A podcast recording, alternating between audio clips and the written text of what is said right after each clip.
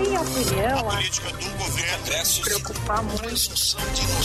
Agora, na Rádio Bandeirantes, Bastidores do Poder, com Guilherme Macalossi. Bandeirantes.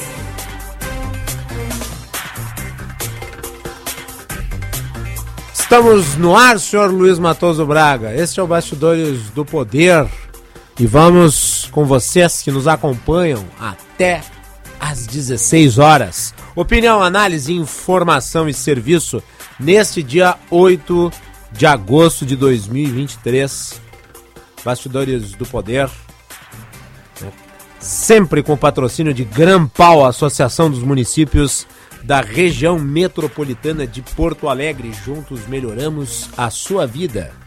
De Sinoscar, a rede Chevrolet do grupo Sinosserra e da Escola Superior dos Oficiais da Brigada Militar e do Corpo de Bombeiros Militar, realizando sonhos, construindo o futuro. Eu sou o Guilherme Macalossi. Você pode nos ouvir através do sinal FM 94.9, aplicativo Band Rádio e Band Play, canal no YouTube Band, né, da Band, é youtube.com barra Rádio Bandeirantes Poa. Rádio Bandeirantes Poa. Se inscreva, clique, curta, compartilhe, envie para os seus amigos e deixe o seu like no vídeo. Participação do público ouvinte pelo chat ou pelo nosso WhatsApp. O Bandzap 980610949 980610949. Bastidores do Poder tem a produção de Christian Petalaz, que hoje está né, ansioso porque o Internacional joga contra o River Plate. O objetivo de fazer uma remontada e o Christian Petalazzi já disse que vai ser 2 a 1 um. Né, Christian?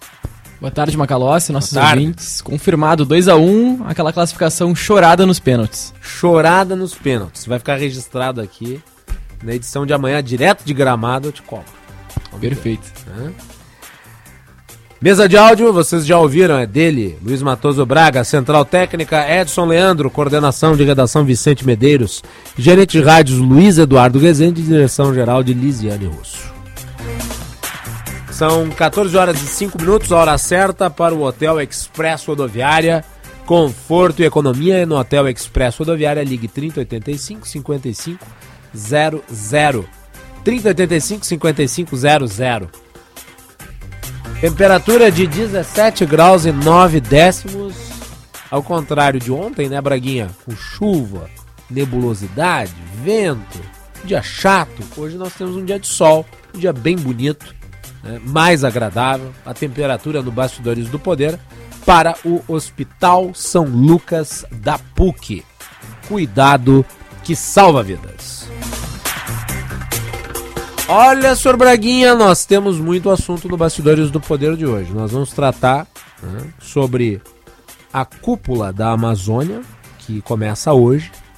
Vamos falar né, sobre o uso da ozonioterapia, que foi autorizado depois da legislação ser sancionada pelo presidente Lula. Vamos falar ainda sobre a polêmica envolvendo o governador de Minas Gerais, Romeu Zema, e a criação do consórcio dos estados do Sul e do Sudeste. E vamos falar de outros assuntos diversos, portanto, fiquem ligados aqui no Bastidores do Poder.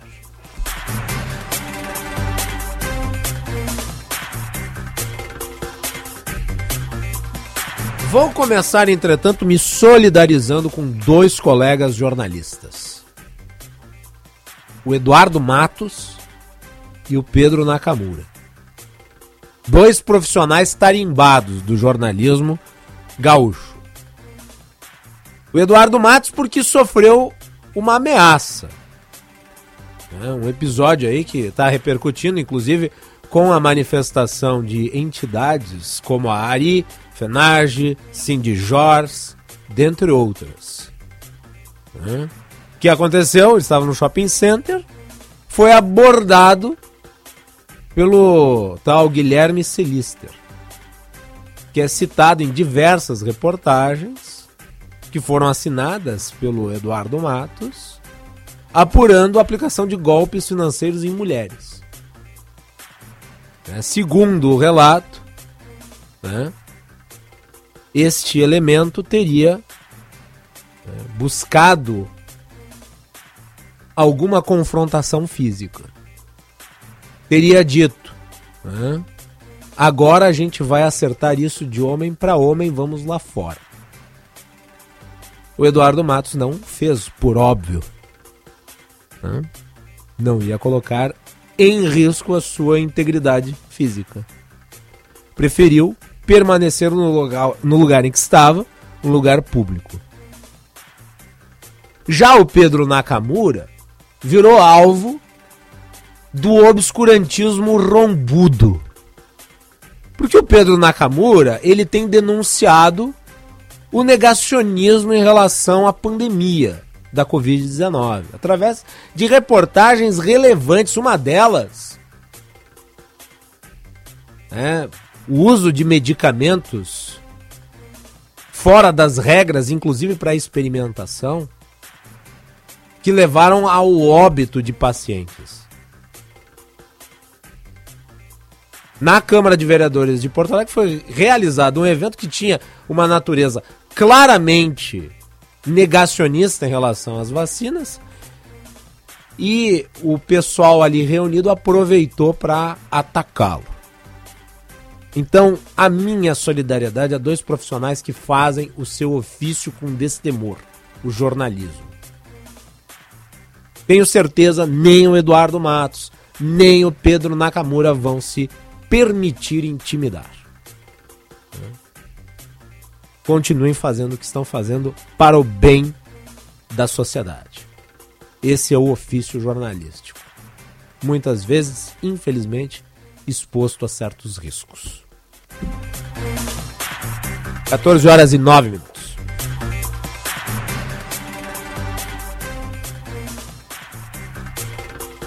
Muito bem. E vamos falar rapidamente aqui também sobre o caso da Carla Zambelli. Aliás, eu fiquei hoje atônito vendo a entrevista da Carla Zambelli na Band News TV, porque ela apareceu na TV, acho que no gabinete dela em São Paulo, e a foto de fundo, Braguinha, era do General Figueiredo.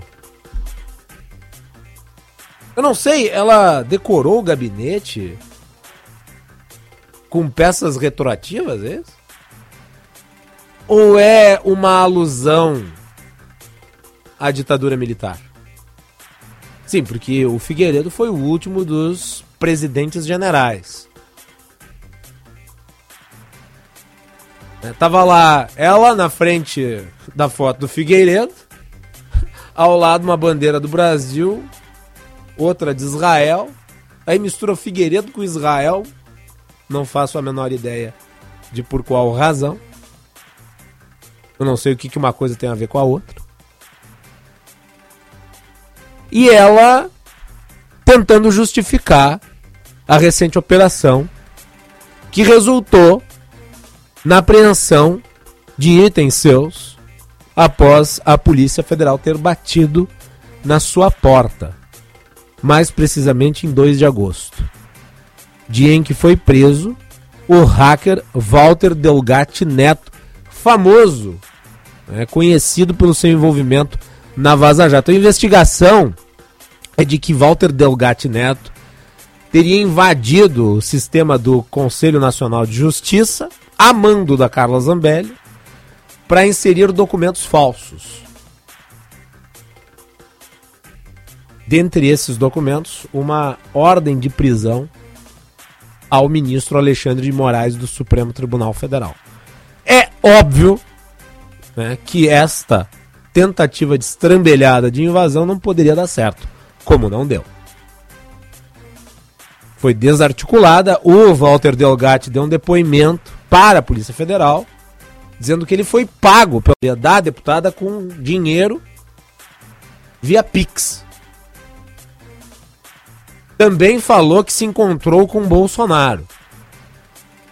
Ou seja, eu mencionei aqui a época da operação. A Carla Zambelli conseguiu piorar não apenas a sua própria situação, mas também a situação do ex-presidente.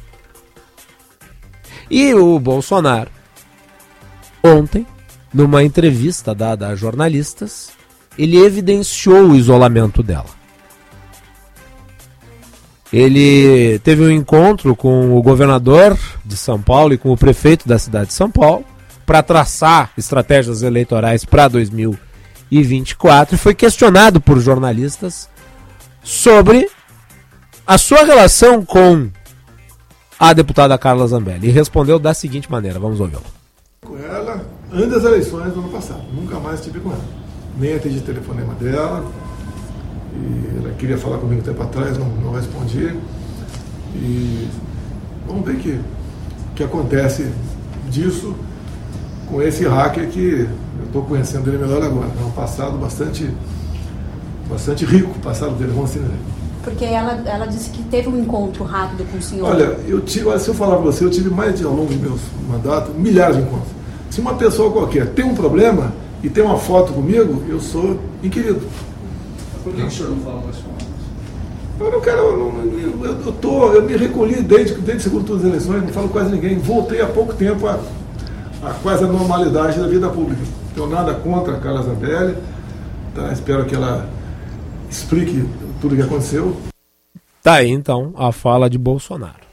Aqui é importante destacar a manifestação em duas partes. A primeira delas diz respeito ao afastamento. Desde o ano passado, diz Bolsonaro, não fala com Carla Zambelli. Isso tem uma razão, Braguinha. No dia 29 de outubro de 2022, a Carla Zambelli protagonizou um episódio insólito. Ela saiu que nem uma desvairada na rua, com uma arma em punho atrás de um homem negro, alegando ter sido ofendida, ter sido agredida. As imagens revelam o contrário. E o Bolsonaro sabe muito bem, na véspera de uma disputa apertadíssima de segundo turno,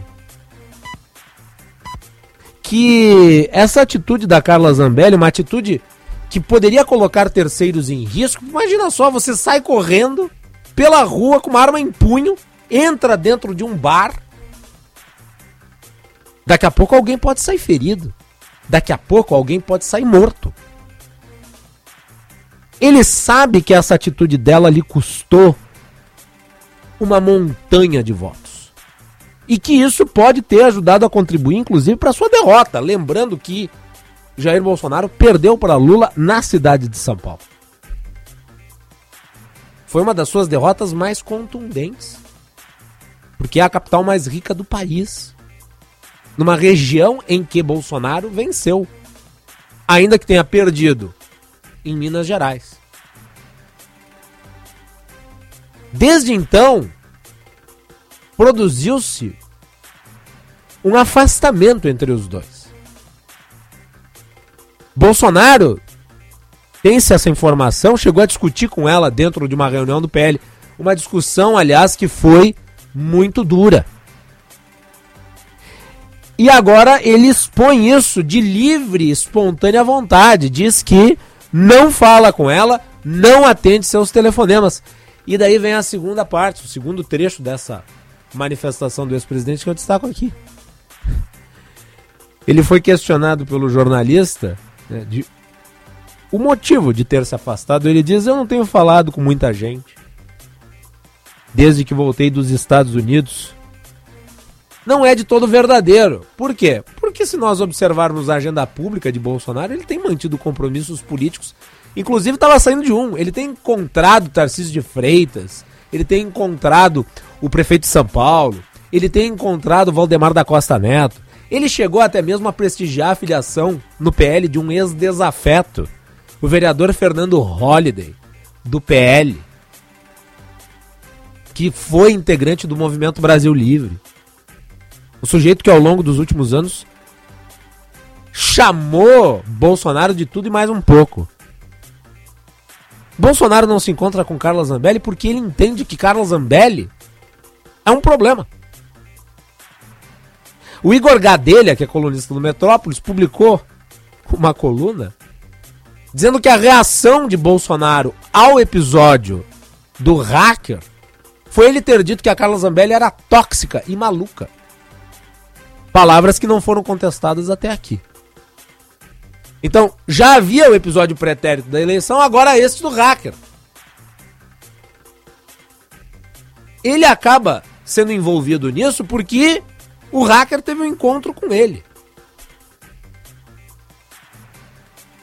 E pode ser mais um complicador jurídico dos muitos que Bolsonaro já enfrenta. Tendo sido ele já declarado inelegível pelo TSE, com possibilidades remotas de reversão. Por fim, quanto à própria Carla Zambelli, o ar dela nas suas manifestações públicas é de certo pesar. Tudo leva a crer ela será caçada. Por quê? Primeiro, né, porque a esquerda adoraria vê-la caçada. Segundo, porque ela não encontra respaldo nem entre os seus aliados. O PL já rifou. Não haverá um posicionamento coeso da bancada do partido. Vai se dividir internamente a sinalização é essa.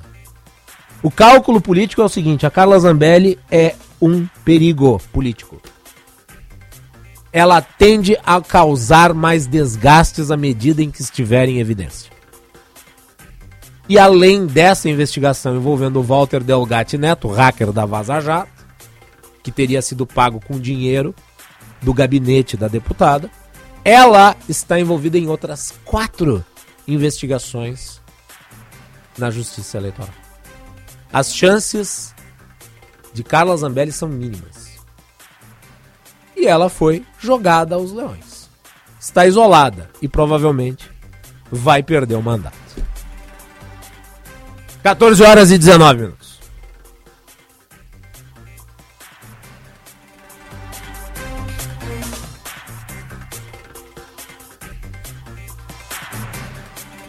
Muito bem, participe do nosso programa enviando a sua mensagem para o nosso WhatsApp 980610949 980610949. Bastidores do Poder, sempre com o patrocínio da Escola Superior dos oficiais da Brigada Militar e do Corpo de Bombeiros Militar, realizando sonhos, construindo o futuro.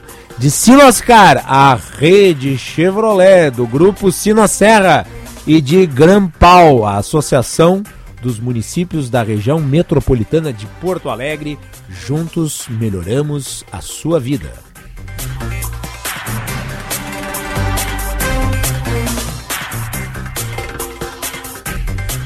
Falando em inegibilidades, a defesa do ex-presidente vai recorrer sobre a decisão do TSE que o tornou inelegível. Vamos com a reportagem de Thaís Sprovieri. A defesa do ex-presidente Jair Bolsonaro recorreu da decisão do Tribunal Superior Eleitoral que o condenou à inelegibilidade pelo período de oito anos em junho. O TSE julgou a conduta de Bolsonaro durante reunião com embaixadores em julho do ano passado no Palácio da Alvorada para atacar o sistema eletrônico de votação. O entendimento foi de que houve abuso de poder político e uso indevido dos meios de comunicação, já que, além da reunião ter sido na residência oficial da Presidência da República, também foi organizada por meio do aparato oficial do Palácio do Planalto e do Ministério das Relações Exteriores. A defesa do ex-presidente protocolou no TSE os chamados embargos de declaração e não há prazo para análise do caso. O recurso pretende apontar erros ou contradições no julgamento. É claro que o ex-presidente tem o direito de recorrer. Agora, todo mundo no campo do direito eleitoral sabe que as chances de reversão da decisão do TSE são mínimas. Na realidade, seria extraordinário que o Supremo Tribunal Federal revertesse uma decisão do Tribunal Superior Eleitoral. Até porque membros do STF compõem o TSE. Por exemplo, o presidente do TSE é o Alexandre de Moraes, que é integrante do STF. Em geral, as decisões relativas à inegibilidade são específicas do TSE. É, o STF, por óbvio, tem a última palavra sobre todas as questões, porque é a instância máxima, mas há um respeito ao rito. Estabelece o TSE como a instância julgadora dos casos de inegibilidade. Próprio Bolsonaro enfrenta diversos processos também dentro do TSE. Este pelo qual ele foi julgado foi um. Existem outros. 14 horas e 22 minutos. Voltamos na sequência.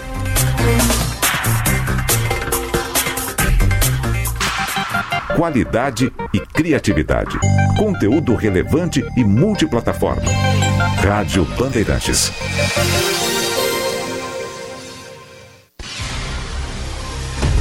Siga a Rádio Bandeirantes nas redes sociais e se conecte com o melhor do jornalismo e do esporte.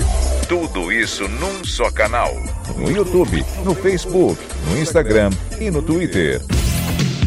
Rádio Bandeirantes Poa. Você informado por dentro das novidades e, claro, interagindo, participando da nossa programação. Rádio Bandeirantes Poa. Quando sua cidade melhora, sua vida melhora também. A Grampal, Associação dos Municípios da Região Metropolitana de Porto Alegre, trabalha todos os dias para promover melhorias para você, construindo soluções conjuntas para superar os desafios enfrentados pelos municípios. Transporte público, meio ambiente, atendimento em saúde, mais segurança e educação de qualidade. Se faz parte da sua vida, a Grampal trabalha para melhorar. Grampal, juntos melhoramos sua vida. Lote Extra Sinoscar com incentivo do governo. A Sinoscar trouxe uma nova oportunidade para você levar seu Onix com preço reduzido. Onix com incentivo do governo e taxa zero. É isso mesmo. Onix com incentivo do governo e taxa zero. Vem agora mesmo fechar negócio na Sinoscar, a rede Chevrolet do grupo Sinosserra. No trânsito, escolha a vida.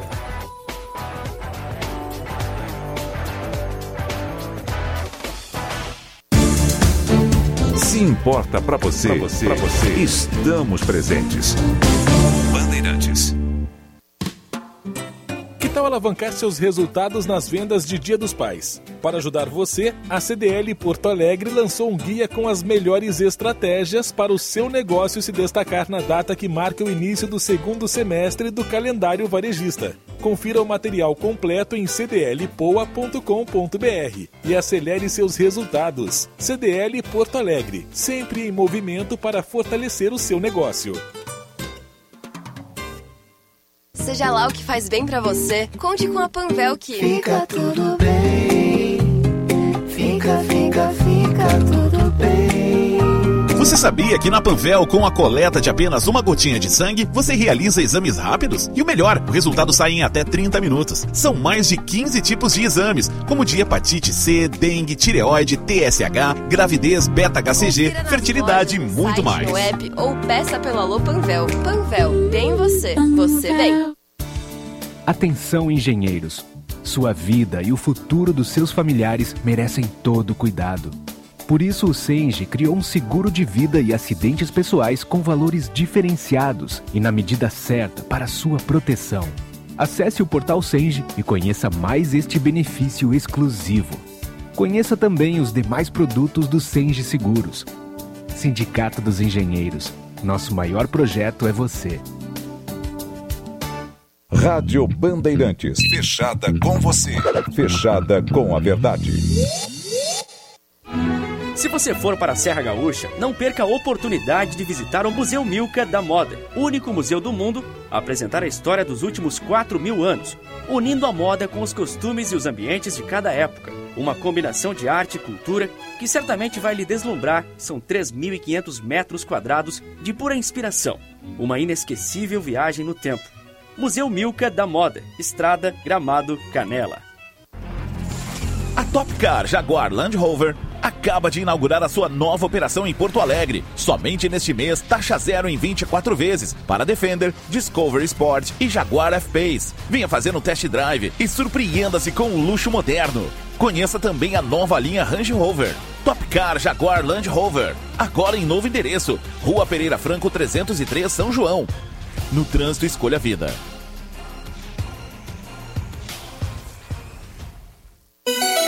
Rádio Bandeirantes. Em tempo real, o que acontece no Brasil e no mundo e que mexe com você.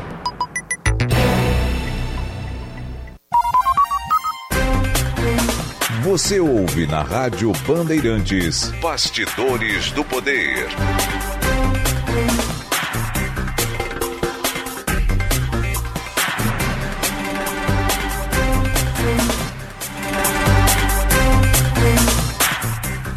14 horas e 27 minutos. Esse é o Bastidores do Poder aqui nas ondas da Rádio Bandeirantes. Obrigado pelas mensagens, o ouvinte cesseu apoio, né, elogiando aqui o programa. Obrigado. Deixe seu recado no nosso chat ou no nosso WhatsApp, que é 98061 0949. O Daniel, nosso ouvinte também, diz que o esposo da Carla Zambelli é do Exército e ela é amiga de um ex-jornalista da Jovem Pan, que é Neto Figueiredo. Não faço a menor ideia das amizades da Carla Zambelli. Sei sim que o marido dela é militar. Mas nem isso justifica ficar lá na frente de uma foto do general Figueiredo, né? Fosse do Duque de Caxias, eu até compreenderia. Mas não é o caso, né? É óbvio que aqui trata-se de uma ode ao regime de exceção. Nosso ouvinte Paulo Silva fala sobre a imprensa. Parabéns para a imprensa, não deve se curvar a intimidações e ameaças covardes. É isso mesmo. Né? Eu mesmo, aqui no programa, quando fui alvo de um ataque de teor neonazista, encaminhei o ataque à, respect à respectiva delegacia. Isso se converteu né, num procedimento investigativo e teve consequências para o autor da mensagem. A imprensa não pode se curvar aos que tentam colocar sobre ela um garrote. Seja ele um garrote político, seja ele um garrote na forma da intimidação, com ameaça ou destruição de reputação. 14 horas e 29 minutos, bastidores do poder aqui nas ondas da Rádio Bandeirantes, com o patrocínio da Grampal, a Associação dos Municípios da Região Metropolitana de Porto Alegre. Juntos melhoramos a sua vida. De Sinoscara, rede Chevrolet do grupo Sinosserra e da Escola Superior dos Oficiais da Brigada Militar e do Corpo de Bombeiros Militar realizando sonhos, construindo o futuro. Bem, repercute desde o final de semana a entrevista do governador Romeu Zema, de Minas Gerais, ele que é o nome em evidência do Partido Novo em território nacional, propondo a criação de um movimento político dos estados do Sul e Sudeste de maneira a organizar os seus interesses né, no Pacto Federativo. E chamou a atenção o destaque dado pelo jornal Estado de São Paulo, dando a entender que Zema queria uma organização dos estados do Sul e do Sudeste contra o Nordeste. Posteriormente, né, a matéria, título dela acabou sendo alterado. Mas a repercussão continua. Ontem demos destaque aqui para manifestações, inclusive o ministro da Justiça, Flávio Dino. Nós vamos conversar agora com o presidente do Partido Novo, Eduardo Ribeiro, que já está conectado aqui ao Bastidores do Poder. Eduardo, é um prazer recebê-lo. Boa tarde. Boa tarde, Macalossi. Boa tarde a todos os ouvintes do Bastidores do Poder. É um prazer falar com você. Presidente, com relação à declaração do Zema, uh, governador de Minas Gerais, foi prudente uh, o tom da entrevista? Porque eu li a entrevista para o Estadão uh, e me parece que o tom foi, em certa medida, beligerante. O tom foi a razão da repercussão dessa entrevista? Não, certamente que não, é, Macalossi, até porque quem conhece muito bem o governador sabe da humildade, sabe da, da simplicidade dele e, e, do respeito que ele tem por todos os brasileiros, mas principalmente, né, ele estava ali se colocando como um governador de Minas Gerais e também como um representante de um consórcio absolutamente legítimo, né, que reúne estados, é, enfim, com proximidade geográfica e proximidade, inclusive, econômica, para defender seus interesses de forma absolutamente legítima junto ao Congresso é, Nacional. E, e, evidentemente, que toda essa celeuma aconteceu por uma manchete, como você muito bem colocou na sua introdução, é, no mínimo infeliz do Estadão, que chegou a, inclusive, corrigir a manchete, né? É, porque dava a entender que, é, enfim, essa organização seria o intuito de ser contra o Nordeste, absolutamente em nenhum momento o governador fala isso. Agora, muito curioso é, a reação né, virulenta por parte de políticos da esquerda é, e do próprio consórcio do Nordeste, né, o que foi uma grande contradição, o consórcio do Nordeste criticando a formação de um consórcio no Sul e Sudeste, mas a forma virulenta com que a, as respostas aconteceram chamou bastante atenção, né? E, enfim, é, lógico que temos aí por trás o, bastidor de estudo, a reforma tributária, mas também entendo que há por parte do governo, do PT, que qual o governo qual estamos oposição ferrenha, vê também no governador Zema um potencial adversário e como o histórico do PT de destruir reputação de adversários não é de agora, certamente eles colocaram em prática aí as suas suas artimanhas e, e toda enfim toda a sua equipe, sua tropa para atacar de forma bastante injusta o governador. O ministro da Justiça, Flávio Dino, caracterizou a declaração dele como de extrema direita e o chamou de traidor da pátria. É, mais uma declaração absolutamente irresponsável do ministro da Justiça, né, que, enfim, tem qualquer postura para fazer uma acusação é, absolutamente descabível como essa, é, a partir de uma de uma mentira, na verdade, né, de uma narrativa falaciosa que ganhou escala e que é, infelizmente, boa parte da imprensa também acabou dando é, escala com o tom errado. E, e, dessa forma se criou toda, toda essa celeuma. Mas entendo que no fim, inclusive, nós ficamos positivamente surpresos com a quantidade de pessoas né, nas redes sociais, é, de lideranças, é, enfim, da, da, sociedade, que se levantaram para defender o governador, né, defender é, dessa, dessa injustiça. E ninguém em nenhum momento defende é, é, qualquer cisão ou separatismo, nada disso, né? O que foi muito claro é que a defesa se dava em relação à injustiça com que o, governo, o governador Zema acabou sendo tratado nesse episódio. Mas, no fim, entendo que é, isso acabou mostrando muito do, do, do, do, que é o PT, né? do que é o, o, o modelo de, de tentativa de destruição de reputação deles e, ao mesmo tempo, a resiliência e a forma com que o governador foi defendido por muitas pessoas, entendo que é, ele vai sair muito mais forte, inclusive, desse episódio. É, o governador Zema, de fato, não disse que a frente entre o sul e o sudeste seria contra o nordeste. Agora, tem um momento da entrevista, e me parece que esse é o momento mais, é, digamos, polêmico, é, em que ele faz uma comparação em termos de produtividade e daí ele se refere às vaquinhas pouco produtivas. E muita gente está dizendo que esta comparação, de certa forma, foi ofensiva, ou seja, comparar os estados do norte e do nordeste com vaquinhas pouco produtivas, já que ele falava ali sobre produtividade de regiões. O senhor não acha que isso foi uma infelicidade no discurso do governador Zema?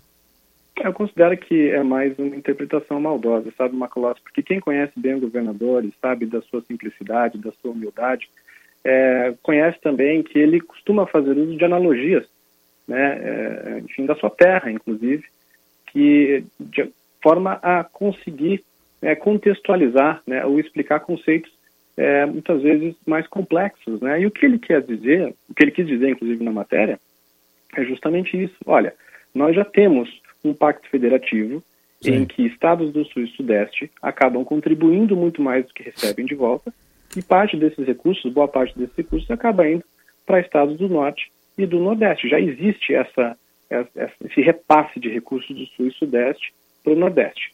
O que está acontecendo com a reforma tributária, e era todo esse contexto, na verdade, da entrevista, é que estão criando um, é, sugerindo a criação de um outro fundo de desenvolvimento regional, dando ainda mais peso né, de, de concentração e distribuição de recursos para essas regiões. Em nenhum momento ele é contra essa ajuda. O que ele critica é, olha, nós vamos intensificar esses repasses e dentro da lógica econômica, quando você desincentiva, né, você né, acaba, é, enfim, ou tributando ou dando muito peso para quem está com um, um estágio mais avançado de desenvolvimento, você acaba desincentivando essas pessoas a produzir, no fim todo mundo perde. Né? Então, é, de novo, eu acho que ah, acabou que todo o episódio foi é, visto como uma oportunidade, inclusive, do PT e da esquerda de encontrar ali um adversário político e tentar desmoralizá-lo, mas acaba que, como eu falei, entendo que ele vai acabar sendo mais forte ainda desse episódio. Uh, o senhor acredita, o senhor acabou de dizer que acha que ele sai mais forte do episódio. Mas o índice médio de críticas, pelo menos que se viu aí, principalmente nas lideranças políticas, até o senador uh, Rodrigo Pacheco, de Minas Gerais, foi na contramão do, do, do governador, tentou até antagonizar com ele em relação a, a, ao sentido das palavras.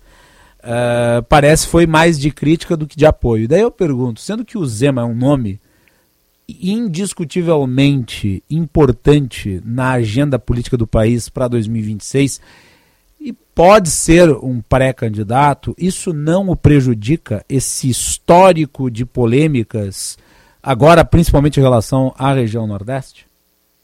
Olha, Macalossi, eu entendo que qualquer um que seja visto pelo PT, pelo governo, enfim, pela, pelos partidos de esquerda que se reúnem em torno do, do Lula e de um projeto de poder, qualquer um que seja visto como um adversário é, será alvo independente do que falar ou deixar de falar. Né? Nesse momento é o governador Zema, em algum momento foi o Tarcísio, em algum momento é o Eduardo Leite. Então esse é um, é um modus operandi é, de como o PT funciona.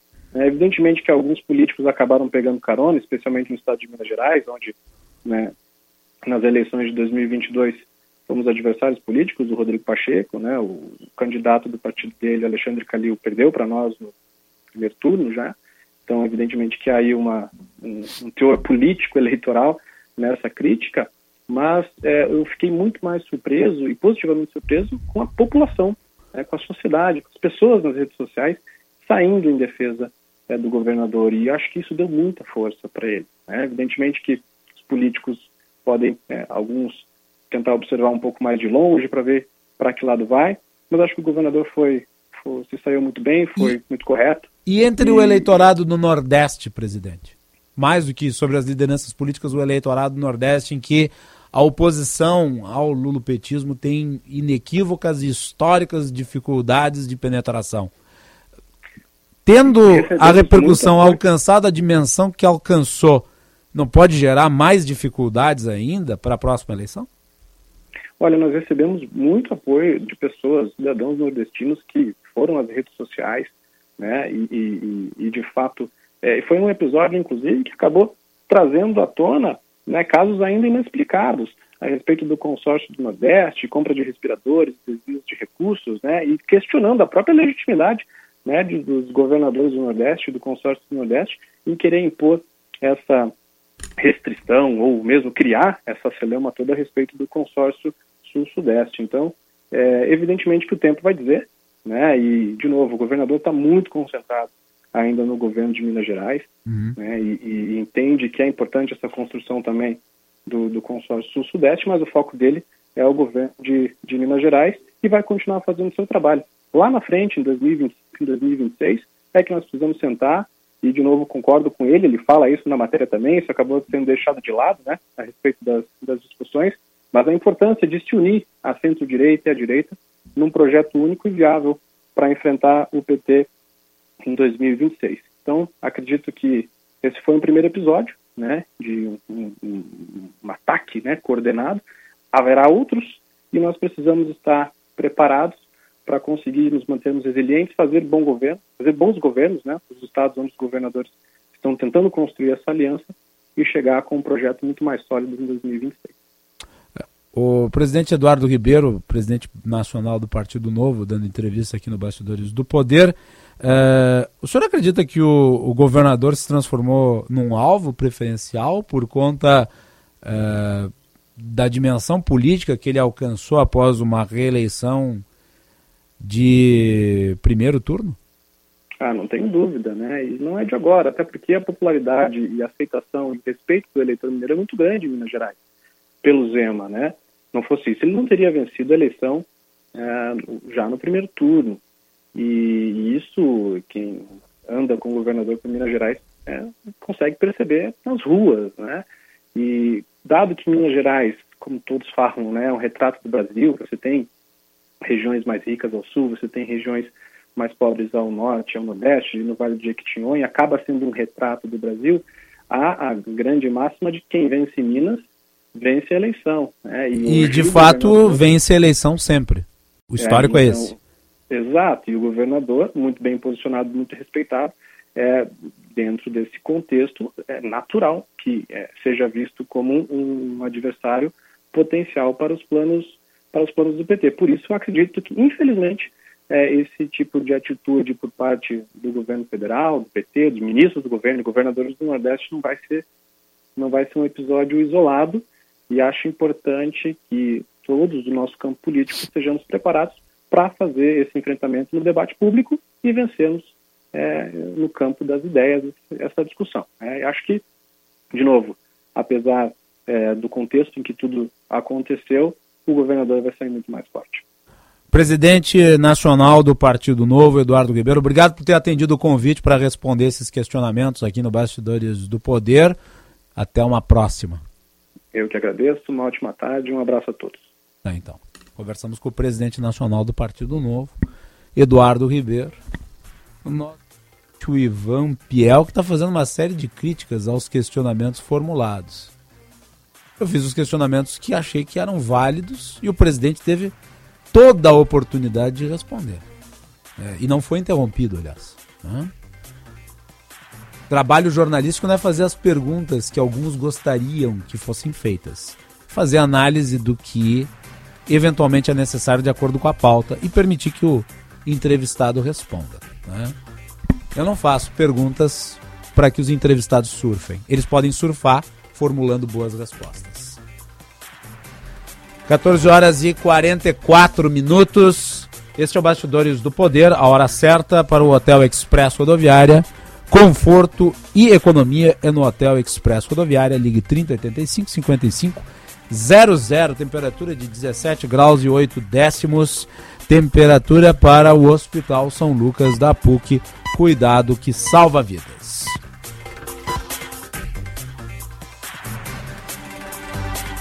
Na sequência, nós vamos falar sobre o tratamento de ozonioterapia, que foi sancionado pelo presidente Lula. Chamando atenção porque ele vai na contramão do que havia afirmado durante o período pré-eleitoral. Diz que foi eleito para defender a ciência também. E nós sabemos a ozonioterapia, ela é uma prática que não tem certificação de eficácia. Várias entidades têm se manifestado em tom crítico ao fato do presidente ter sancionado a legislação. É, e, lembrando, a ministra Nízia Trindade, da Saúde, não recomendou que a lei fosse sancionada por ele. É, então, vocês ficam ligados aqui na programação da Rádio Bandeirantes e nós voltamos na sequência. Repórter Bandeirantes. Bandeirantes de Rádio. Repórter Bandeirantes é um oferecimento de Grupo Souza Lima. Eficiência em Segurança e Serviços. Repórter Bandeirantes.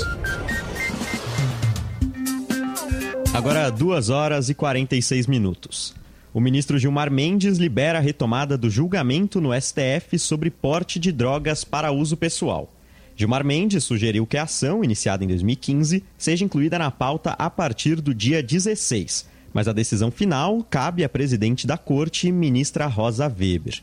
O julgamento foi paralisado em 2 de agosto, após o voto de Alexandre de Moraes, que deixou o placar em 4 a 0 pela descriminalização. O IBGE divulga hoje a pesquisa industrial mensal regional para junho de 2023. A repórter Amanda Oliveira traz as informações. Olá, Luiz. Boa tarde a você, boa tarde a todos. A alta de 0,1% da indústria em junho deste ano, frente a maio, foi influenciada principalmente pelo resultado do Espírito Santo, seguido por Rio de Janeiro e Santa Catarina. O estado capixaba acumula 7,1% de alta em três meses consecutivos. O recorte foi divulgado nesta terça-feira pelo IBGE. Seis dos 15 locais pesquisados apresentaram taxas positivas. A produção industrial de 2023 cresceu 0,3% quando comparada com a do mesmo período do ano passado. Os estados que mais se desenvolveram na indústria foram Rio Grande do Norte, Espírito Santo, Rio de Janeiro e Mato Grosso. Já os estados do Ceará, Amazonas e Paraná apresentaram índices negativos. A região Nordeste foi a que mais apresentou queda.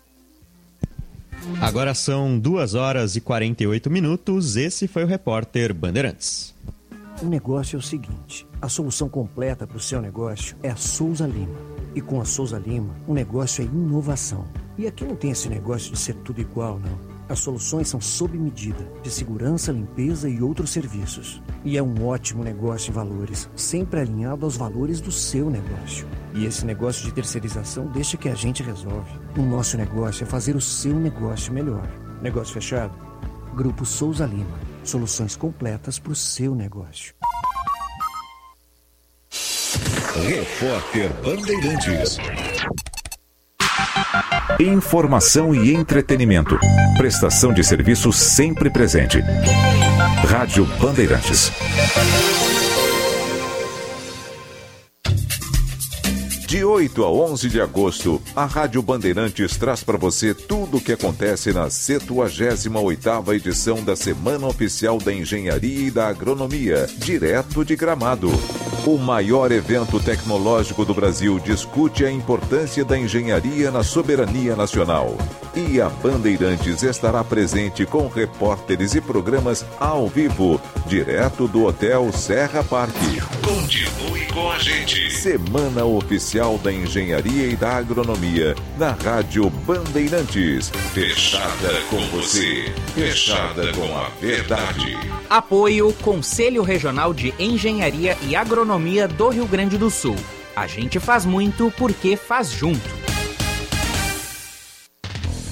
Conheça o curso de Direito da ESBM, com conteúdo voltado ao ingresso nas carreiras militares. O curso capacita você a ingressar numa das principais carreiras jurídicas do Estado. Saiba mais em www.esbm.org.br ou pelo telefone 51 981 47 92 42. ESBM, realizando sonhos, construindo o futuro. A Esponqueado Chevrolet é a maior rede de concessionárias do Rio Grande do Sul, com a maior disponibilidade de estoque Chevrolet e mais de 500 seminovos com garantia de até dois anos. Possui uma estrutura completa para a manutenção do seu Chevrolet. Conta também com a Esponqueado Consórcios, que possui 50 anos de credibilidade, e a City Car Locadora com 5 mil veículos para locação e terceirização de frota. Esponqueado Chevrolet, a revenda que não perde negócio. Bandeirantes. O Trilegal Super Especial do Dia dos Pais tá grandão. Grandão e com muito mais prêmios. Grandão porque tem dois Camaro, um deles num sorteio extra e mais um Corolla Cross, um Jeep Renegade e 30 motos Honda. Trilegal Super Especial do Dia dos Pais com dois Camaro. É um pra você e outro pro paizão, pra fazer sua vida muito mais. Olá pessoal, para quem ainda não sabe, eu sou Alexandre Mota e vim te dar uma dica de ouro. O talco pó pelotense, ele que há anos vem auxiliando na higiene corporal dos gaúchos. Como você sabe, o talco pó pelotense combina a formulação moderna e a qualidade que te auxiliam no combate dos fungos e bactérias que causam os maus odores. Agora, além da tradicional, tem novas fragrâncias: mentolado, canforado e o touch. E você encontra o talco pó pelotense também na versão aerossol jato seco. Não se engane com outros do mercado. Só utilize produtos de confiança. Utilize o pó pelotense. Esse eu não abro mão. Rádio Bandeirantes. Fechada com você. Fechada com a verdade. Chegando no aeroporto de Porto Alegre, sua hospedagem fica a 5 minutos de distância, com transfer cortesia. Basta ligar 3022 2020. Hotel Express e Hotel Expressinho Aeroporto. Apartamentos renovados, com higienização cuidadosa, café cortesia bem cedinho e amplo estacionamento. Conforto e economia é no Hotel Express e Hotel Expressinho Aeroporto. Ligue 3022 2020. A época mais mágica do ano chegou. Não, não é o Natal É a campanha do agasalho e do alimento 2023. Para as pessoas que mais precisam, essa sim é a época mais mágica. Mas para a magia acontecer, você tem que fazer a sua parte. Procure um posto de coleta e doe cobertores, alimentos e produtos de higiene. Campanha do agasalho e do alimento 2023. Para muita gente, a época mágica do ano. Prefeitura de Porto Alegre. Mais cidade, mais vida. Apoio Rádio Bandeirantes. Rádio Bandeirantes. Em tempo real, o que acontece no Brasil e no mundo e que mexe com você.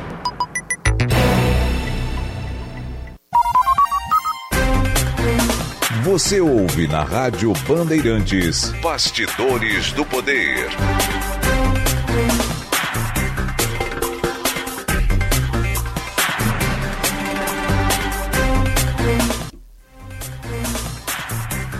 Estamos de volta com o Bastidores do Poder e temos informações do trânsito para você que está nos acompanhando. É o Josh Bittencourt quem vem aí. Serviço Bandeirantes. Trânsito.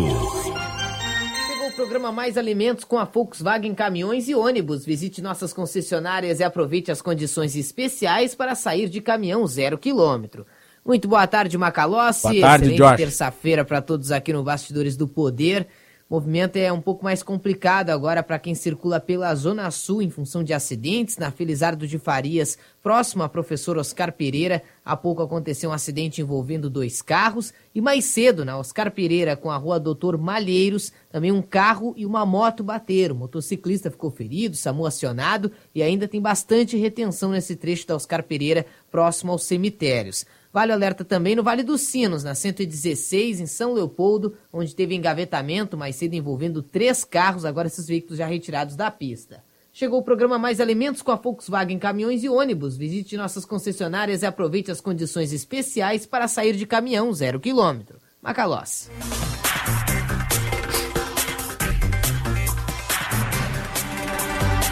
Obrigado, Josh Bittencourt. Bastidores do Poder aqui nas ondas da Rádio Bandeirantes. Mensagem dos nossos ouvintes. né? Oliveira. Política é isso aí. Cada dia é um atrito diferente. Só reina a paz da consonância quando se reúnem para reajustarem seus próprios salários. Daí é só sorrisos de satisfação. Nem vou falar do fundão eleitoral. Obrigado, Oliveira, nosso ouvinte aqui no Bastidores do Poder. Tem ouvinte aqui criticando o Zema por ter aumentado em 300% o próprio salário. Paulo Lorenzon diz: boa tarde, audiência diária no Bastidores do Poder, jornalismo sério. Muito obrigado. Mandem as suas mensagens para o nosso chat no canal do YouTube, youtube.com/barra Rádio Bandeirantes Poa ou pelo nosso WhatsApp que é 980610949 980610949. Quando a sua cidade melhora, a sua vida melhora também. A Grampal, Associação dos Municípios da Região Metropolitana de Porto Alegre, trabalha todos os dias para promover o desenvolvimento da sua cidade. Grampal, juntos melhoramos a sua vida.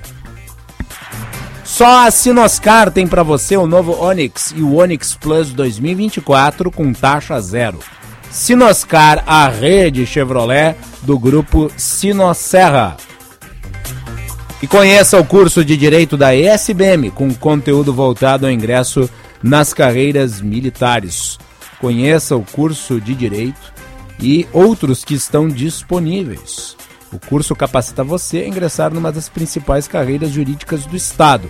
Saiba mais em www.esbm.org.br ou então pelo telefone 5198 147 9242. ESBM realizando sonhos, construindo o futuro.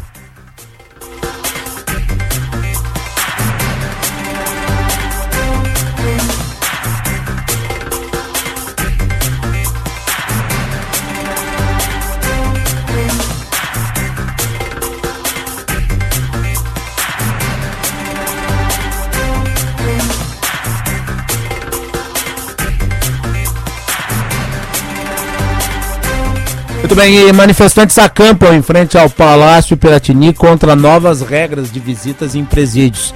Quem traz informações é o Eduardo Chaves.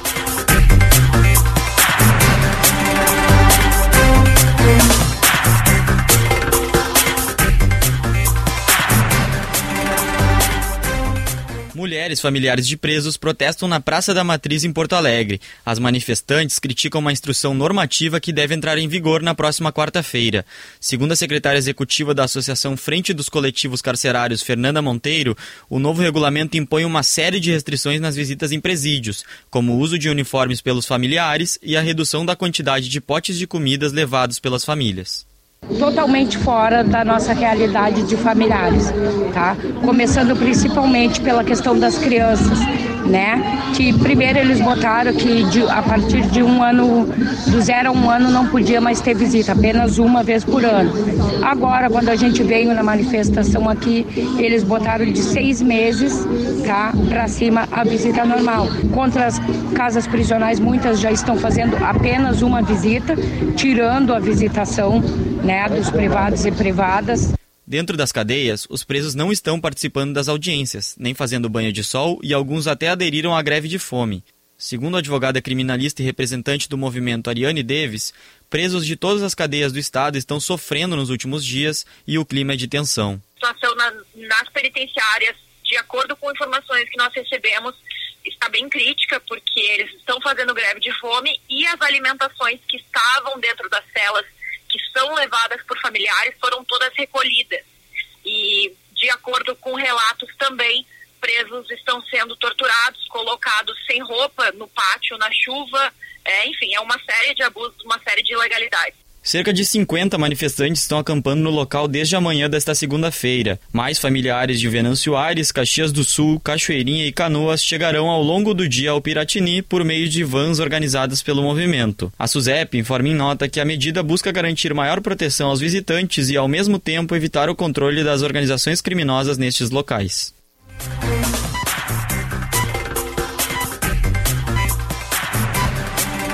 E hoje tem Internacional e River Plate pela Copa Libertadores e haverá um esquema especial de trânsito e transporte. O Eduardo Chaves também detalha isso. O confronto entre Inter e River Plate da Argentina pela competição continental terá início às 9 horas da noite no estádio Beira Rio. Segundo o coordenador de transportes da EPTC, Adailton Maia, haverá uma linha especial de ônibus chamada F993 Futebol, que sairá do Largo Glênio Pérez a partir das 6 da tarde. São oito veículos, tá? Que vão fazer ali do, do mercado público até o Beira Rio, direto. Eles embarcam ali o torcedor, somente a torcida, não é uma linha que vai pegar público durante o trajeto, é uma linha direta. Os torcedores que partirão da zona sul da capital poderão contar com três lotações especiais. As linhas 10.4 Ipanema, 10.6 Restinga e 10.52 Guarujá Ponta Grossa também estarão disponíveis três horas antes da partida. Após o apito final, será possível utilizar ambos serviços. A passagem é normal, 4,80, que é o valor da passagem normal. Uh, e no final do jogo, esses carros, eles também vão estar disponibilizados na saída do jogo. Aí o estacionamento deles é ali na, na rua A, que é ao lado do, do Parque Marinha ali, junto com o Beira Rio, do, do Gigantinho. Uh, os mesmos veículos que fizeram a entrada vão fazer a saída e vão estar disponibilizados ali. Ainda, a tradicional Ruas de Fogo será alterada de local por orientação da Brigada Militar em conjunto com a EPTC. A festa, que costuma ter sinalizadores, bandeiras e instrumentos musicais, ocorrerá na rua Nestor Ludwig, ao lado do Parque Marinha. A previsão é de que o ônibus chegue ao estádio Beira Rio por volta das 7h20 da noite.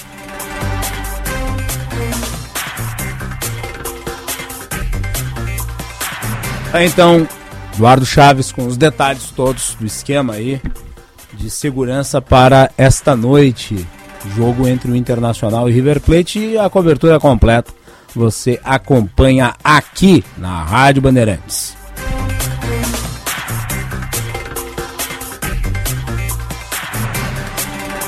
Nosso ouvinte, o Celso Lucena, está dizendo que eu estou do nível do Diego Casagrande. Não passo pano para ninguém. Ah, uma honra ser comparado com meu querido amigo Diego Casagrande. Alguém vai dizer, ah, Macalossi, mas você e o Diego não necessariamente concordam em tudo. É verdade. E a gente concorda em muita coisa. E discordamos em algumas coisas, porque não somos as mesmas pessoas. Né? É normal. Mas é sempre um prazer o Diego, eu sempre disse para ele, digo de público, é, é uma inspiração profissional. Em certa medida, nós temos trajetórias parecidas. Né? É, sempre que alguém o menciona aqui, eu fico muito feliz. Né? O Diego é um sujeito que marcou história aqui no jornalismo da Rádio Bandeirantes. Neste horário, aliás, né? das duas às quatro.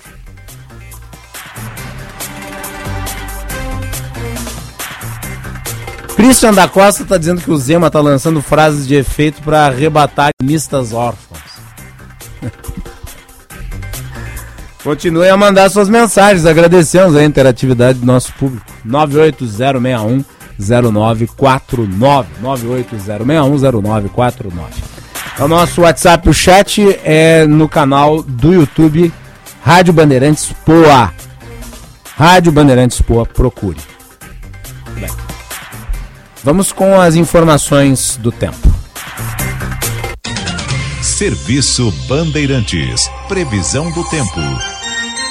Já com o Christian Petalas. E aí, vamos manter o tempo assim? Boa tarde. Boa tarde, Macalós, todos os nossos ouvintes. Nessa quarta-feira, um centro de baixa pressão traz nuvens e chuva novamente para as regiões do estado, Macalossi.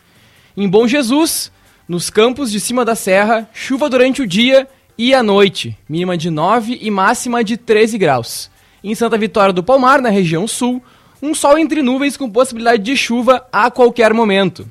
A mínima é de 10 graus e a máxima é de 16 graus. E em Porto Alegre, a capital dos gaúchos, também chove, Macalossi os termômetros variam entre 13 e 18 graus. Muito bem, tá então. Vamos torcer para que a temperatura se mantenha da forma como está, ainda que nós tenhamos observado nos últimos tempos uma instabilidade permanente no tempo aqui no estado do Rio Grande do Sul. Eduardo, vai lá, Petalas. A tendência é que durante o jogo do Inter hoje à noite faça frio. Então, quem se deslocará até o Beira Rio, pega um casaco, uma manta e vá acompanhar o jogo internacional. No caso, você. Exatamente. Você vai estar lá? Eu vou. Às 18h55 acaba o tempo real. Já se manda para o Beira-Rio. Exatamente. O Beira-Rio ele tem uma grande facilidade em relação à arena, que é a infraestrutura no entorno, né? Tu pode ir de bicicleta, pode ir a pé, pode ir de ônibus. Pode ir de carro, pode, pode ir de carro. Enfim, de várias maneiras. Várias Todos maneiras. os caminhos hoje levam ao Beira-Rio. Bom, vamos tratar de um assunto polêmico aqui.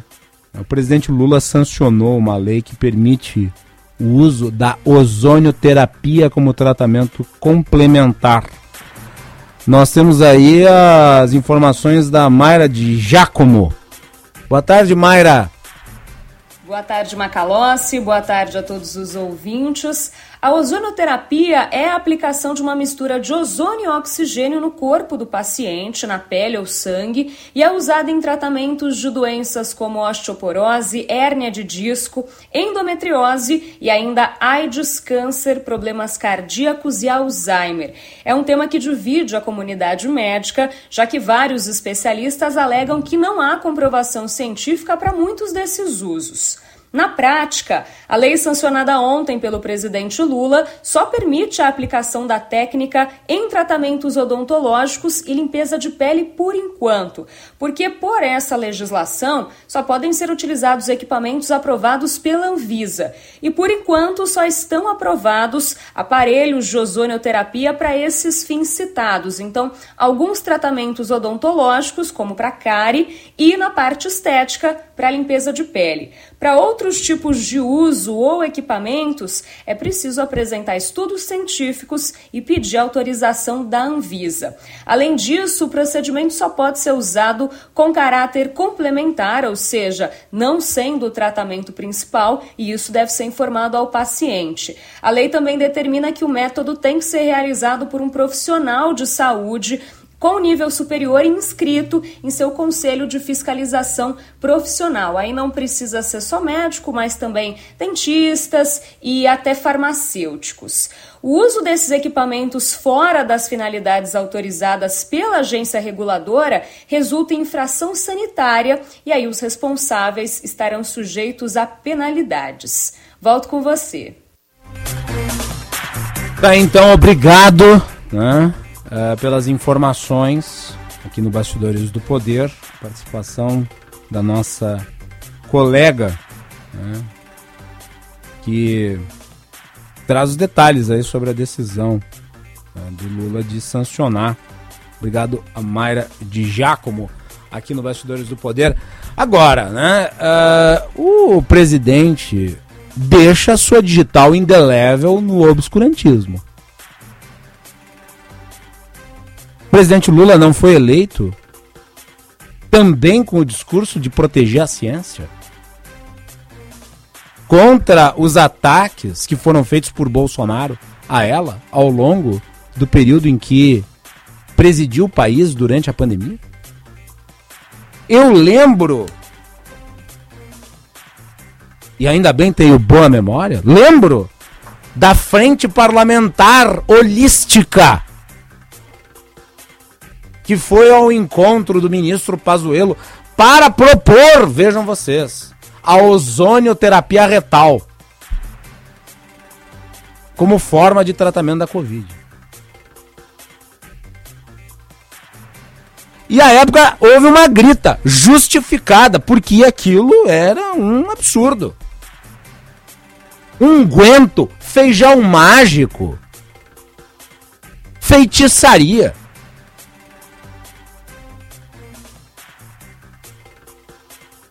Eu sei, existe até uma frente parlamentar holística. Daqui a pouco vai ter a frente parlamentar astrológica, a ufológica. E a ministra Nízia Trindade não recomendou a assinatura da lei pela parte do presidente. Ah, mas o presidente não podia fazer nada. Ele poderia não ter dado o aval. Ele poderia muito bem vetar. Seria um recado claro. Mas ele preferiu sancionar. Aliás, existe farta documentação da Anvisa mostrando os riscos, os perigos do tratamento com ozônio para doenças diversas. Porque é rigorosamente a mesma coisa, se aplicado no reto, no dedão do pé, no canto do olho, dentro da orelha, pelo nariz. E o risco é muito grande. E o efeito, comprovadamente, é nenhum. Então dá-se de bandeja para os negacionistas um argumento, o argumento de que a crítica ao tratamento de ozonioterapia era feito porque a época era o governo Bolsonaro.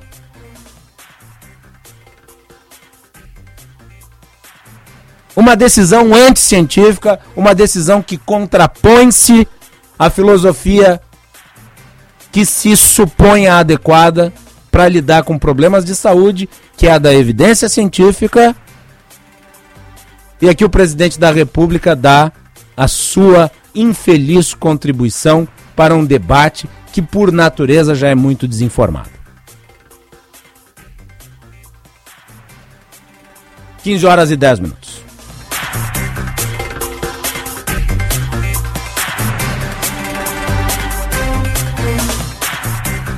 Muito bem, vamos fazer um intervalo e voltamos na sequência. Jornalismo independente e cobertura esportiva de ponta. Rádio Bandeirantes.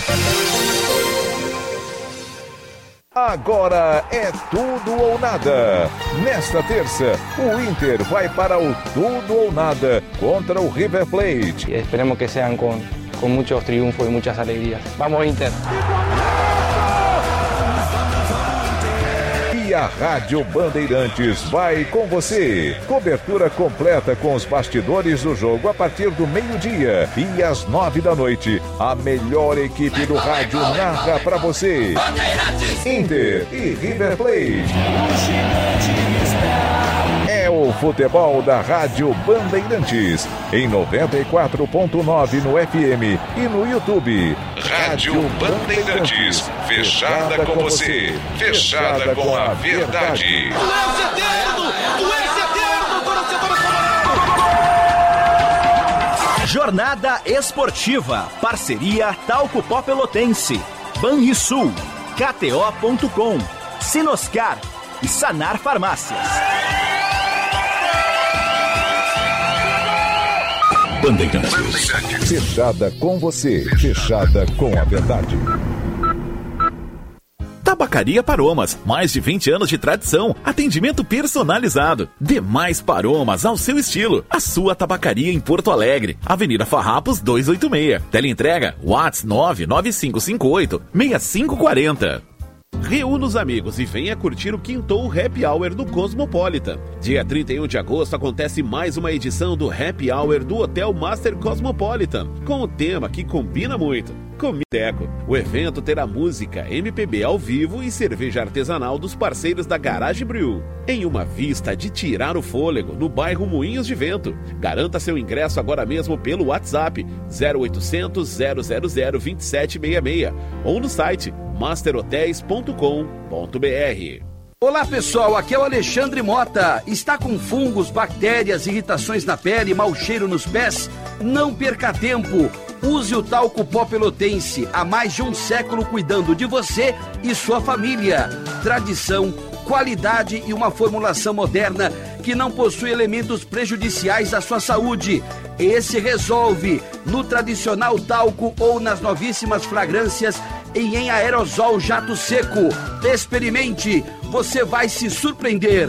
Talco pó pelotense, à venda nas melhores farmácias e redes de supermercados. Rádio Bandeirantes.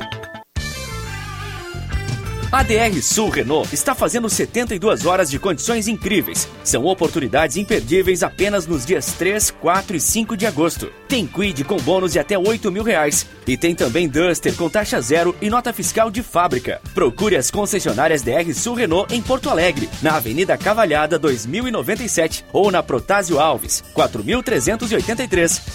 No trânsito, escolha vida.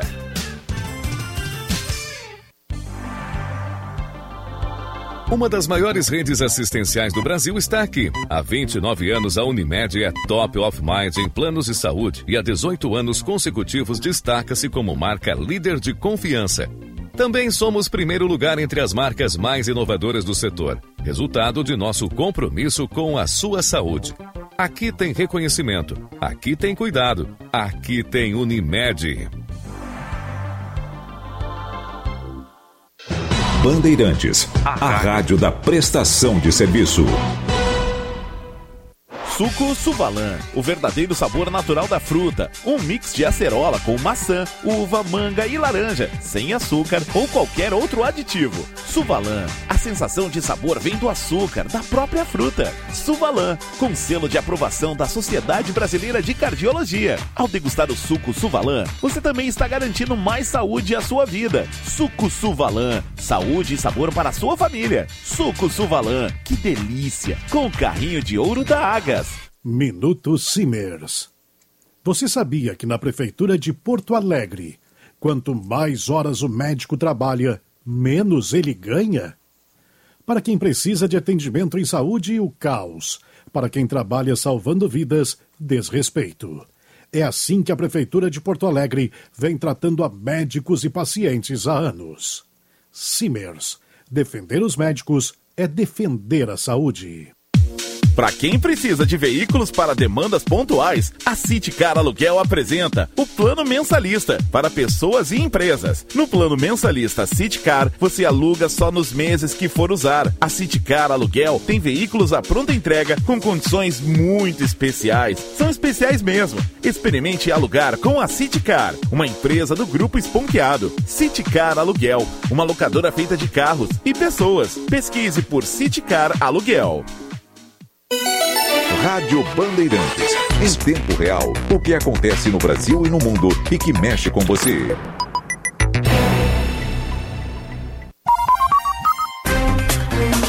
Você ouve na Rádio Bandeirantes Bastidores do Poder. Pessoas mandam mensagens aqui tratando dos mais variados temas. O nosso ouvinte Dani Menezes ele pergunta sobre a acusação feita ao jogador técnico Falcão. Ele está sendo acusado aí de importunação sexual. Bom, ao Falcão cabe, né, a resposta à denúncia. Ele tem direito de defesa. E aparentemente, segundo a própria pessoa que fez a denúncia, haveriam gravações que evidenciariam o ato. Sendo provado que ele cometeu o ato, arca, arca com as consequências pre, penais previstas. Né? É isso. E vamos aguardar. Eu acho que também o pré-julgamento, em qualquer caso de denúncia, ele é errado. Porque afinal de contas, na história nós já tivemos muitos casos de pessoas que foram denunciadas, foram acusadas dos mais variados crimes e depois acabou não se provando. Né? Então é necessário observar com cuidado esse tipo de situação. Sem pré-julgar e observando o rito jurídico do devido processo legal. 15 horas e 18 minutos. Paulo Rogério manda o seguinte: Eu não sou um fã de Romeu Zema, mas o governo federal do Lula excluiu os estados do Sul das discussões da reforma tributária. Paulo, eu não concordo com o seu comentário. Eu não acho que uh, o governo federal excluiu os estados do Sul. A discussão da reforma tributária ela se deu dentro da Câmara. Eu acho que critiquei aqui a composição do grupo de trabalho que sim, este grupo de trabalho não tinha representantes do Sul e do Sudeste. Aqui no Bastidores do Poder, se você acompanha o programa, eu noto que acompanha com alguma assiduidade. Eu mencionei que o grupo de trabalho deveria ser representativo de várias regiões do país, até porque é um país continental. Mas vejam, né, quando o texto foi votado, ele só teve aprovação após os estados do Sul e Sudeste mobilizarem as suas bancadas para que né, esse órgão federativo que seria criado, tivesse ali o detalhamento, as regras que eles entendiam fossem as melhores, de maneira a haver um equilíbrio federativo. E daí foi votado. Mas isso não partiu do governo federal. Muito bem, vamos com as informações da dupla Grenal, repórter KTO. Dupla Grenal Informação, repórter KTO. O Internacional com Lucas Dias e o Grêmio com Leonardo Sonda. O Internacional que entra em campo às 9 horas da noite no Estádio Brasil e recebe o River Plate da Argentina, jogo de volta das oitavas de final da Copa Libertadores da América. O Colorado que está em desvantagem no placar, perdeu por 2 a 1 lá em Buenos Aires no Monumental de Núñez. O jogo de ida Qualquer vitória com um gol de diferença leva o confronto para os pênaltis. Qualquer vitória com dois gols ou mais de diferença para o Internacional coloca o Colorado nas quartas de final da competição. E para isso, o técnico Eduardo Cudê fará uma substituição em relação à equipe que atuou na última semana lá em Buenos Aires contra o River Plate e saiu derrotada por 2 a 1. Carlos De Pena está sendo sacado da equipe titular e Maurício, que voltou recentemente de lesão, foi titular na última rodada do Campeonato Brasileiro contra o Corinthians, treinou entre os titulares da atividade que foi fechada no CT Parque Gigante na última segunda-feira. Informação que confirmamos é que Maurício treinou e vai para o jogo como titular. O provável Inter tem Sérgio Rocher no gol, Bustos na lateral direita, Vitão e Mercado a dupla de zaga e René na lateral esquerda. Johnny o primeiro volante, Arangues e Maurício mais à frente, além de Wanderson no meio de campo. Na frente, Alan Patrick ao lado do centroavante equatoriano Ener Valência. Mais de 45 mil torcedores são esperados no Beira-Rio, Ruas de Fogo, uma festa muito bonita que será proporcionada Bem? pela torcida do Inter, o Colorado tentando chegar às quartas da Libertadores. Com as informações do Inter, falou o repórter Lucas Dias. O Grêmio se reapresentou na manhã desta terça-feira no CT Luiz Carvalho, ainda sem a presença do técnico Renato Portaluppi, que está no Rio de Janeiro desde a partida contra o Vasco no domingo. Nesta terça, apenas atividades físicas, até por isso não foi tão necessária a presença do treinador que nem está em Porto Alegre. Alguns jogadores foram ausências da atividade ficaram na academia. Kahneman, Jonathan Robert e também Bruno Vini com desgaste muscular. A grande novidade foi Cristaldo. O jogador fez corridas em volta do gramado, ainda trabalha com a fisioterapia e deve estar à disposição já nos próximos jogos. Ainda não para a partida contra o Fluminense no domingo, mas para o próximo compromisso na sequência pela Copa do Brasil contra o Flamengo. A estreia de Luan, que já tem uma data prevista pelo Grêmio. Dia 27 de agosto contra o Cruzeiro, partida na Arena em Porto Alegre. O jogador vem trabalhando inclusive em dois turnos para tentar se colocar à disposição o mais rapidamente possível. Sobre mercado, o Grêmio deve avançar e concluir a negociação pela renovação de Walter Kahneman, algo que foi definido em reunião na última segunda-feira. O zagueiro vai renovar contrato por dois anos, contrato que estava se encerrando no final desta temporada. Com as informações do Grêmio, falou o repórter Leonardo Sonda. Tá aí então a reportagem né, esportiva, repórter KTO, Lucas Dias Internacional, Leonardo Sonda, o Grêmio. Expectativa aí para o jogo da noite. Tudo vai ser transmitido aqui na Rádio Bandeirantes, através do nosso sinal FM, dos aplicativos e do nosso canal youtube.com.br Rádio Bandeirantes Poa. Registrar também aqui um abraço pro meu amigo Fabiano Brasil, que estava aqui circulando, tá gravando aí o 60 minutos, acompanha os 60 minutos sempre à noite aqui na Rádio Bandeirantes a partir das 20 horas. O Fabiano Guimarães, ele escreve o seguinte: Por que este sujeito, este sujeito sou eu, tá? Este sujeito, este aqui que você fala, não esquece do Bolsonaro. E daí ele fala, diz que a Band não é mais a mesma. A Band continua a mesma de sempre, com liberdade de opinião, com âncoras que têm pontos de vista que não necessariamente são os mesmos. E não é uma questão de lembrar ou de esquecer, é de registrar e dar importância a quem até pouco tempo atrás exercia o cargo máximo do país. Eu critico o Bolsonaro com a mesma contundência que critico o Lula quando acho que devo criticar. Assim como também critico o Zema, vejam só, né? Os adoradores de políticos, eles adoram mandar mensagem reclamando. Teve um que reclamou das perguntas que eu fiz sobre o Zema. O outro, né, em relação ao Bolsonaro. E também tem gente que não gosta quando eu falo do Lula. E vejam, eu critiquei o Lula aqui na edição de hoje do programa porque falei da ozonioterapia. Eu sou coeso. Se eu acho que é bom, eu digo que é bom. Se eu acho que é ruim, eu digo que é ruim. Ponto final. Tudo bem. Vamos lá, vamos falar de justiça. Uma juíza inocentou Jairo Jorge, prefeito de Canoas, em um processo né, do teleagendamento e determina desbloqueio de bens. A ação movi foi movida pelo Ministério Público Federal e foi julgada improcedente. Christian Petalaz, os detalhes. Macalossi, prefeito de Canoas, Jairo Jorge, foi inocentado e a ação, como comentado, foi promovida pelo Ministério Público Federal sobre a implementação do teleagendamento do município em 2011. Com a ação foi julgada improcedente, houve a determinação do desbloqueio integral dos bens de Jairo, então da vice-prefeita Beth Colombo. A decisão da juíza da segunda vara federal, Ana Paula Martini, af afirma que não houve irregularidades na contratação da empresa, nem na prestação do serviço. Ainda, ela ressalta que não ocorreu prejuízo financeiro ao município e nem superfaturamento. De acordo com ela, em seu despacho, abre aspas. Ante a improcedência da ação, revogo a indisponibilidade de bens dos demandados. Fecha aspas, Macalossi. É, então, só para entender o caso, tá? em 2014 o Ministério Público entrou com uma ação civil pública acusando o prefeito de improbidade administrativa na contratação da GSH, a Gestão e Tecnologia em Saúde, empresa que implantou o teleagendamento em Canoas.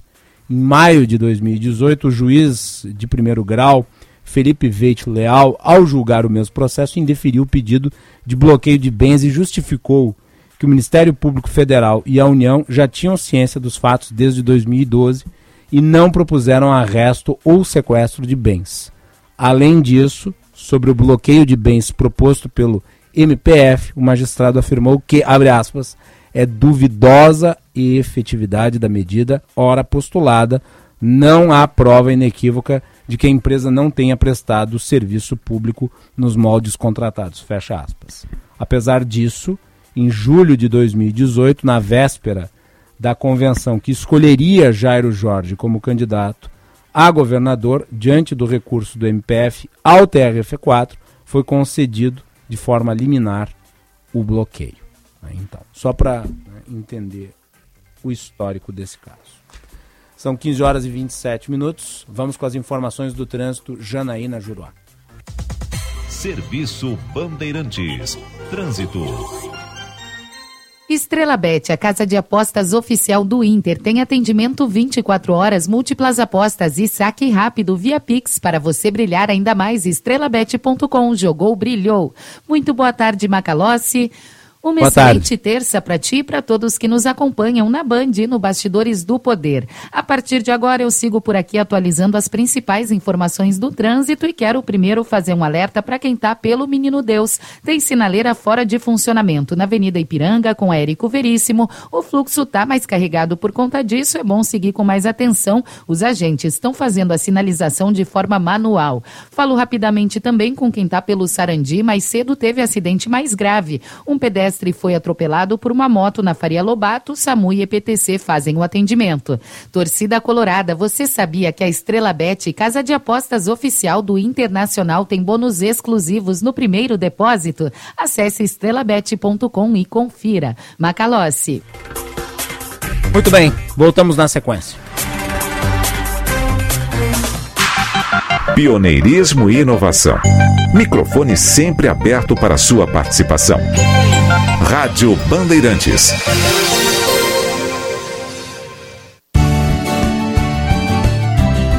Na Rádio Bandeirantes, Agronotícias, com Eduarda Oliveira.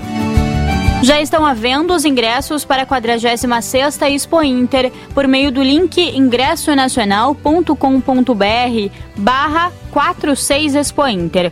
Durante a compra, o visitante deve efetuar o login na plataforma Ingresso Nacional e informar o nome completo e o CPF da pessoa que vai utilizar cada ingresso. O pagamento pode ser feito por cartão de crédito, boleto bancário ou Pix. Além da compra de ingressos antecipados pela internet, é possível adquirir as entradas diretamente no local nas bilheterias físicas. A feira ocorre de 26 de agosto a 3 de setembro no Parque de Exposições Assis Brasil em Esteio. Os ingressos custam R$ 16,00 para pedestre, com meia entrada de R$ 8,00 para idosos acima de 60 anos, estudantes munidos de carteira oficial e pessoas com deficiência. Crianças de até 6 anos acompanhadas dos pais ou responsáveis não pagam. O estacionamento dos veículos custa 40 reais e não inclui a entrada do motorista nem dos demais passageiros. Agronotícias. Oferecimento Senar RS. Vamos juntos pelo seu crescimento. Chegando no aeroporto de Porto Alegre, sua hospedagem fica a 5 minutos de distância, com transfer cortesia. Basta ligar 3022 2020. Hotel Express e Hotel Expressinho Aeroporto. Apartamentos renovados, com higienização cuidadosa, café cortesia bem cedinho e amplo estacionamento. Conforto e economia é no Hotel Express e Hotel Expressinho Aeroporto. Ligue 3022 2020. Rádio Bandeirantes. Fechada com você. Fechada com a verdade.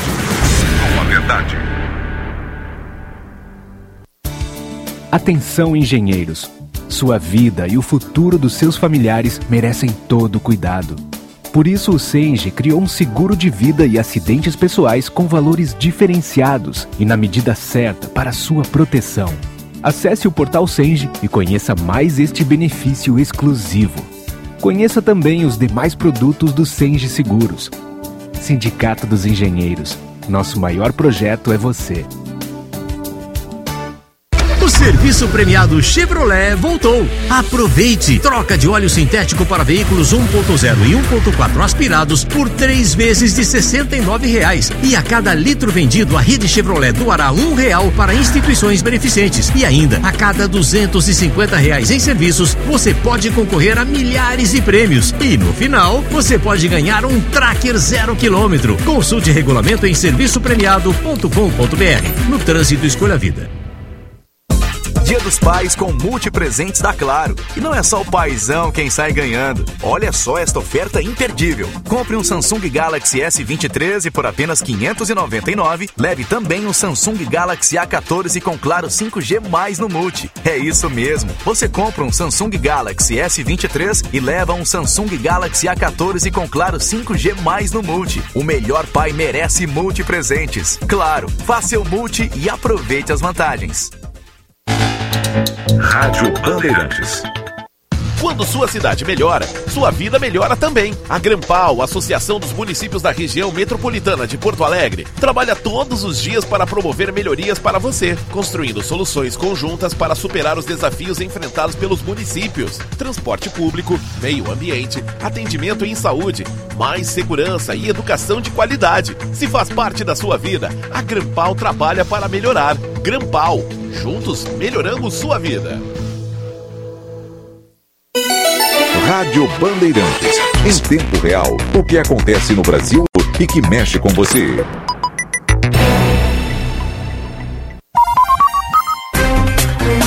Você ouve na Rádio Bandeirantes Bastidores do Poder.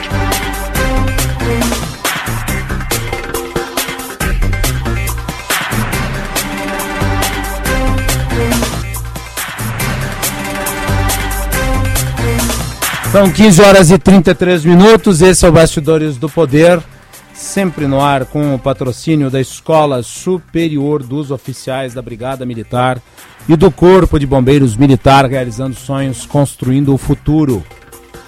E também de Sinoscar, a rede Chevrolet do grupo Sinosserra, da Grampal, Associação dos Municípios da Região Metropolitana de Porto Alegre. Juntos melhoramos a sua vida. Participação do público 980610949 980610949. Hoje nós estamos aí com uma excelente interatividade, né? Podem continuar mandando mensagens, a gente gosta sobre os mais variados assuntos, né? desde que digam respeito ao que a gente trata aqui. Se eventualmente nós não soubermos, a gente busca se informar. Mas podem participar 980610949. 15 horas 34 minutos, temperatura 17 graus e 4 décimos.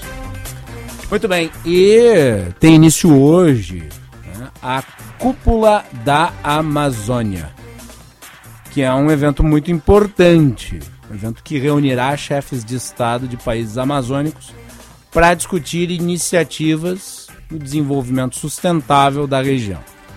Além do presidente Lula, a cidade de Belém recebe os presidentes da Bolívia, Colômbia, Guiana, Peru, Venezuela, Equador e Suriname. Se eu não me engano, a Venezuela cancelou a, vinda do Nicolás Maduro, mas os demais devem estar presentes. E um dos objetivos da cúpula, que termina na quarta, é fortalecer a organização do Tratado de Cooperação Amazônica, que é sediada em Brasília. Nós vamos conversar com um analista internacional, nosso convidado, Eduardo Ricardo Leães, que já está aqui conosco né, no programa, professor de Relações Internacionais da ESBM. Ricardo, é um prazer recebê-lo. Boa tarde. Boa tarde, Macalossi. Tudo bem? Tudo bem. O Eduardo é o pai, né? Isso, exatamente. Que está na nossa audiência. Um abração para o Eduardo. Às vezes eu encontro ele lá na Federação, quando a gente vai no Tá na Mesa. Sempre uma excelente companhia, um bom colega né? um grande profissional do jornalismo. O Ricardo, uh, nos últimos anos a notícia de desmatamento tem sido uma das mais frequentes na Amazônia. É uma região muito complexa em que nós temos diversos problemas de natureza ambiental e também criminal. Grupos atuam nas fronteiras de vários desses países e, em certa medida, eles estabelecem reinos paralelos à legalidade dos estados-nação. Existe a preocupação de impedir o desmatamento e de controlar esses grupos criminosos, ao mesmo tempo em que se preservam os povos indígenas. Qual que é o tamanho do problema que os países vão encontrar nessa cúpula? Sem dúvida, Macalossi. De fato, temos um problema que já, já vem de muito tempo na Amazônia, em função do desmatamento legal, além das outras questões que tu colocaste em relação aos povos indígenas, e um problema que foi muito agravado ao longo dos últimos anos, durante a presidência de Jair Bolsonaro, em função das medidas eh, que, que o presidente acabou tomando, no sentido de ser muito mais conivente com o desmatamento legal e com um não tratamento adequado das populações nativas na região. Então, de fato, temos um, uma questão muito importante nesse momento, porque foi um dos compromissos da, durante a campanha do, do presidente Lula de tentar reverter essa posição, adotando uma política ambiental mais consistente com os objetivos que estão apresentados em organizações internacionais, sobretudo pela União Europeia, até para atrair para si setores ambientalistas mais consagrados no Brasil, sobretudo com a figura de, de Marina Silva. Então, de fato, se trata de, de uma oportunidade para que os países possam discutir em conjunto essa medida, uma oportunidade para que a organização do Tratado de Cooperação Amazônica ganhe um determinado prestígio, ainda se trata de uma organização não muito conhecida do grande público, uhum. e talvez uma, uma oportunidade para que os países possam decidir sem necessariamente uma diretriz que venha de fora, de, de um outro continente, mas sim uma questão que seja nossa. Sim. Uh, qual que é uh, o impacto de recentes uh, conflitos existentes dentro do governo sobre a credibilidade da pauta existente ali? Porque nós tivemos uma série de desencontros entre ministros das áreas de desenvolvimento econômico do governo com a ministra do Meio Ambiente, Marina Silva. Como é que o Brasil vai para esse encontro, nessa cúpula amazônica? Sim, de fato, é, existem conflitos no interior do governo. Nessa questão amazônica, a gente vê a possibilidade de se explorar petróleo na região do Foz do Amazonas, que é sim um desejo de, de, da maior parte do governo Lula, vamos dizer assim, até pessoalmente do Lula. Houve já um conflito expresso em função da não autorização do IBAMA para que a exploração do petróleo nessa região tenha início. Ah, digamos que essa, esse conflito ele, ele ficou um pouco fora de cena durante alguns meses, mas a tendência é que ele volte, não apenas pela discussão do que está ocorrendo agora em Belém, mas porque, segundo constam as notícias, a AGU tem, tenderá a dar um parecer favorável à visão de que a Petrobras poderia sim iniciar a exploração sem uma anuência do IBAMA num primeiro momento. Então, mesmo que esse conflito não tenha aparecido tanto ao longo das últimas semanas, a tendência é que ele volte a acontecer no, nos próximos dias. Também é bom destacar, né, professor, que eh, o Ministério do Meio Ambiente e o Ministério dos Povos Indígenas foram profundamente afetados na lei estruturante do governo, a reforma administrativa que foi muito modificada dentro do Congresso Nacional, tirando órgãos importantes desses ministérios e passando para outras pastas.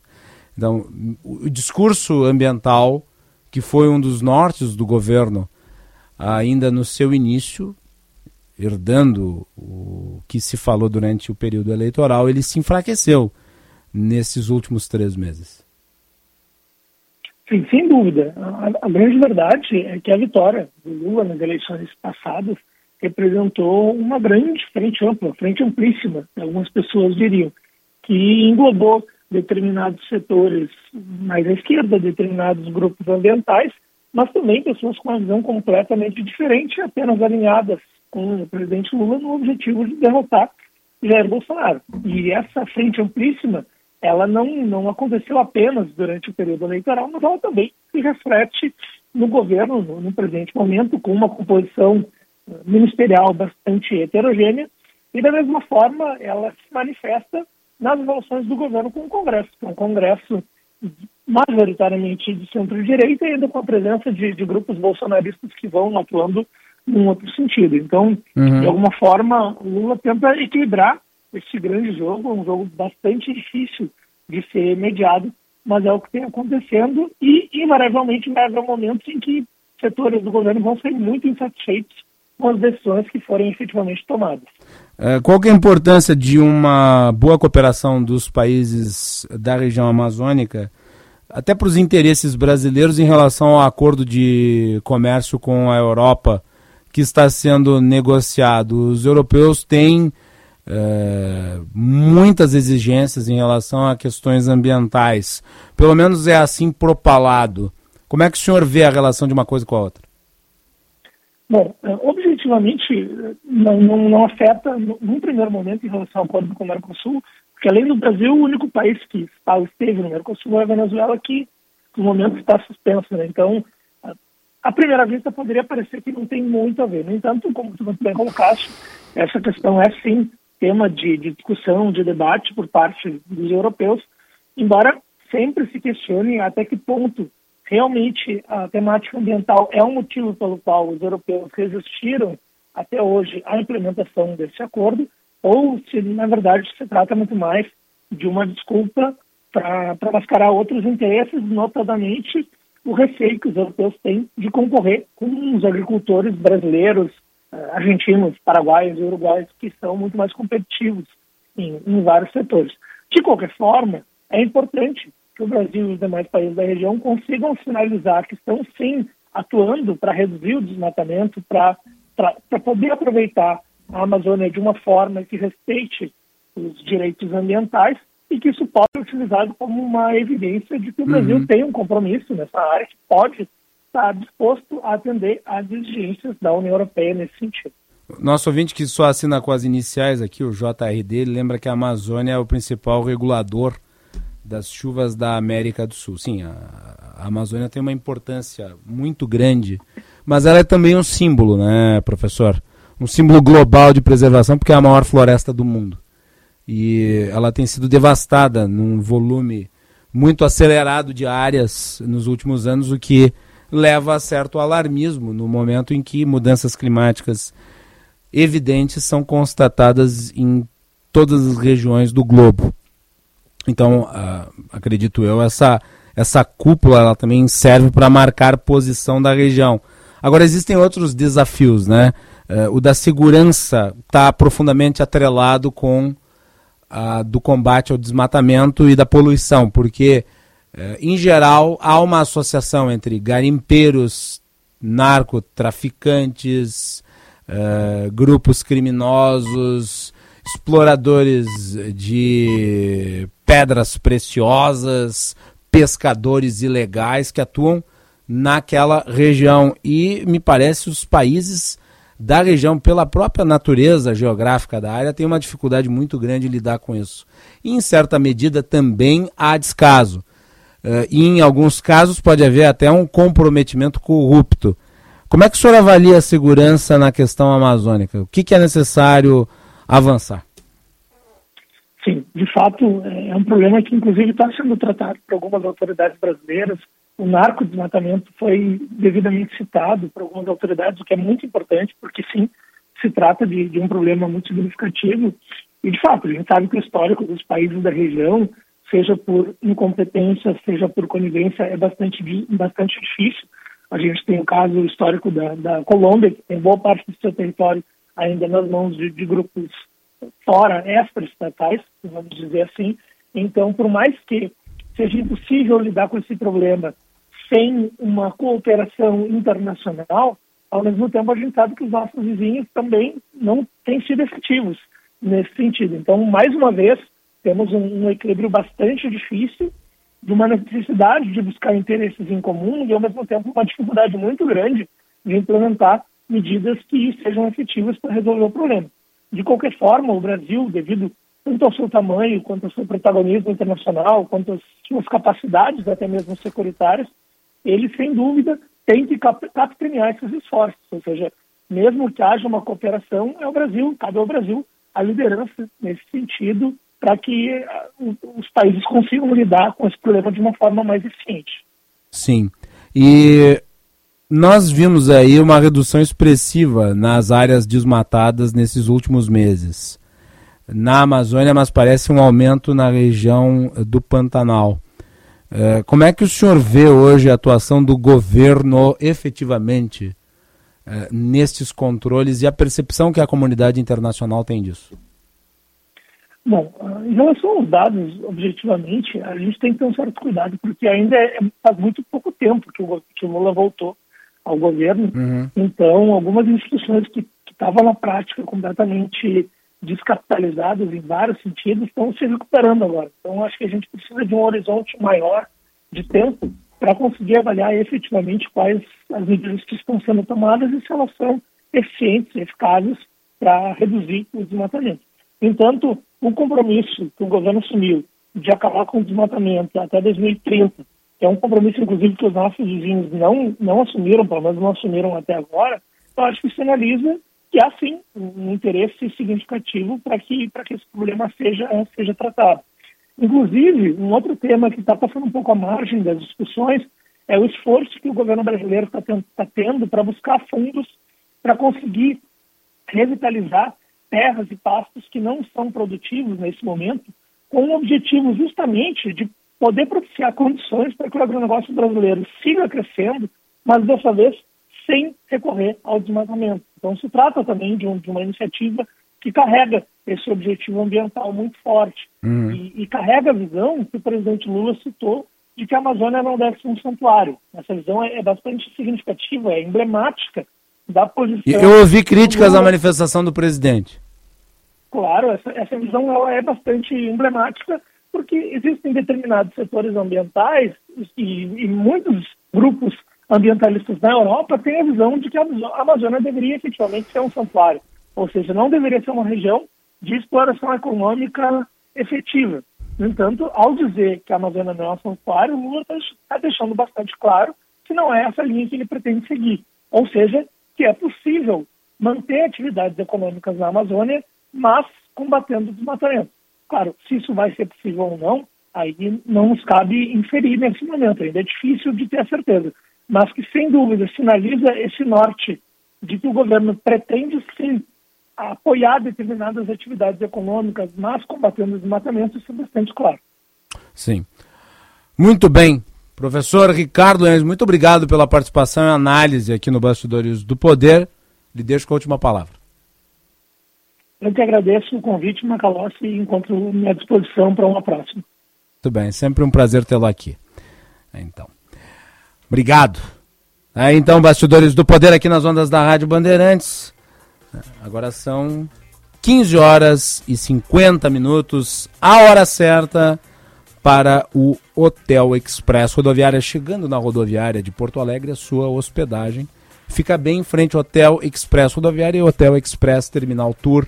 Convênios com agências, empresas e entidades. Conforto e economia é no Hotel Express Rodoviária e Hotel Express Terminal Tour. Ligue 3085 55 00 3085 55 00.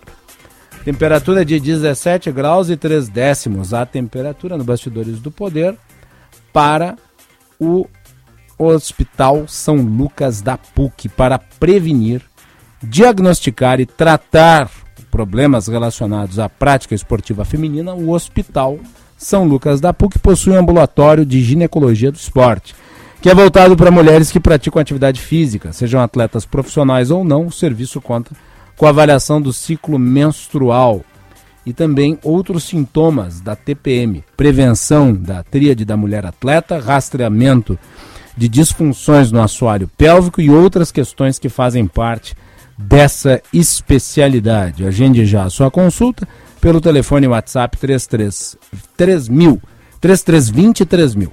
Vou repetir aqui porque é 3320 3000 Hospital São Lucas da PUC.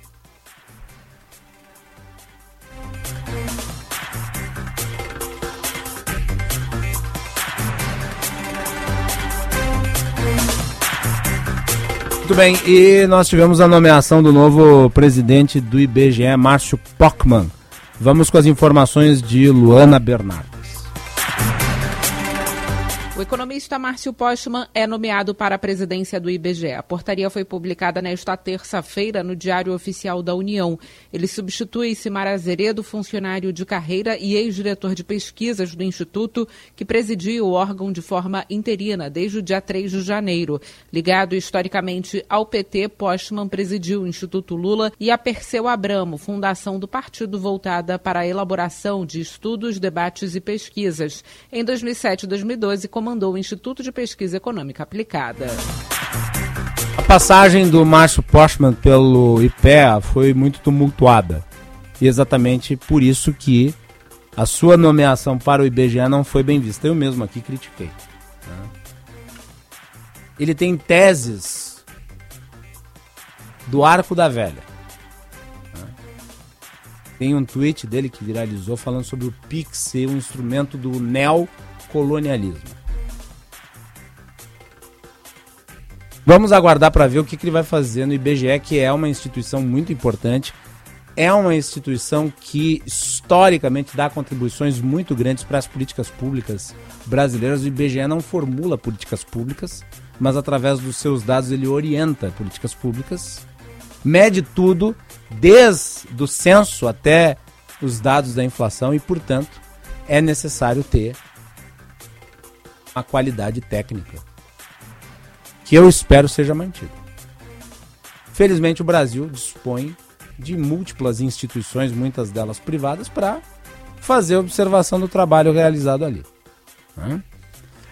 Bom, amanhã o Bastidores do Poder não será aqui do estúdio da Rádio Bandeirantes, nós estaremos em Gramado, eu e o Christian Petalaz, na 78ª Semana Oficial da Engenharia e Agronomia. Fazer o programa especial de Gramado e vocês acompanham tudo aqui na programa Rádio Bandeirantes. Aos Colorados, boa sorte hoje na sua epopeia. Hã? Eu desejo sorte, mas não torço. Vamos aguardar para ver. Vocês conferem tudo na programação da Rádio Bandeirantes. Na sequência o Atualidades Esportivas com o Benfica hoje. É, já projetando como é que vai ser o jogo, né? Certamente vai ser muito emocionante. Obrigado a todos pela audiência, pelo enorme número de mensagens aqui que recebemos. Fico sempre gratificado pela interatividade do público. Até amanhã.